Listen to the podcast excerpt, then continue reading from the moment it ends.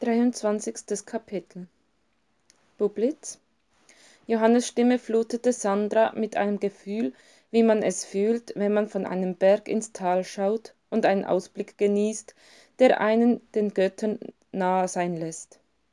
Man spürt den Wunsch, seine Flügel auszubreiten und ins Tal hinabzugleiten, wenn man nur Flügel hätte. Hier ist Sandra. Schön, deine Stimme zu hören. Wie war es bei deiner Schwester? Wir haben in Erinnerungen gewälzt. Sie weiß Dinge, die ich nicht einmal geahnt habe.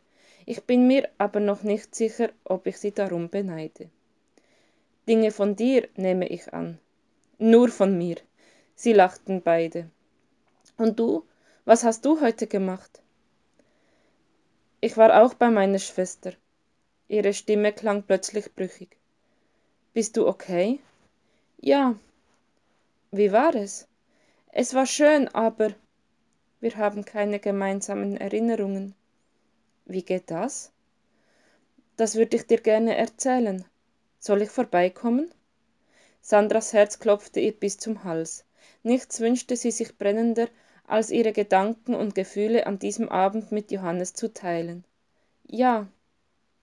Er sagte, er brauche dreißig Minuten, um bei ihr zu sein. 29 Minuten nachdem Sandra aufgelegt hatte, klingelte es. Johannes stand in seinem abgewetzten Mantel vor der Tür. Seine Wangen von einem Hauch Stoppelbart überzogen und seine Haare wuschelig wie die Schaumspitzen einer brechenden Welle. Er lächelte wie ein kleiner Junge, der endlich sein Lieblingsspielzeug wiedergefunden hatte, nahm Sandra in den Arm und küsste sie. Er lächelte auch wie ein großer Junge, der sein Spielzeuggeschenk bekommen hatte und sofort auspacken wollte. Aber so weit war Sandra noch nicht, und deshalb tat sie, als hätte sie es nicht bemerkt, obwohl es ihr einen rasenden Puls bereitete. Sie machten es sich auf dem Sofa bequem. Mit Weihnachtstee und Plätzchen bewaffnet, bereitete Sandra ihre Geschichte vor ihm aus. Die Worte sprudelten aus ihr heraus, als wäre sie eine Quelle und Johannes das Flussbett, in dem das Wasser eine Heimat fand. Johannes hörte ihr aufmerksam zu, streichelte ihr hin und wieder durchs Haar und schlürfte seinen Tee. Klingt fast so verrückt wie meine Geschichte, sagte er, als Sandra geendet hatte. Jetzt weiß ich, warum ich dich auf dem Amt getroffen habe. Warum? Wir passen einfach gut zusammen. Ich weiß nicht. Sandra zog die Stirn kraus. Wenn ich dich so ansehe. Was? Du brauchst dringend einen Friseur. Nein, Johannes zog sie in seine Arme. Ich brauche dringend eine Frau, und da kommt nur eine einzige in Frage. Er küsste sie.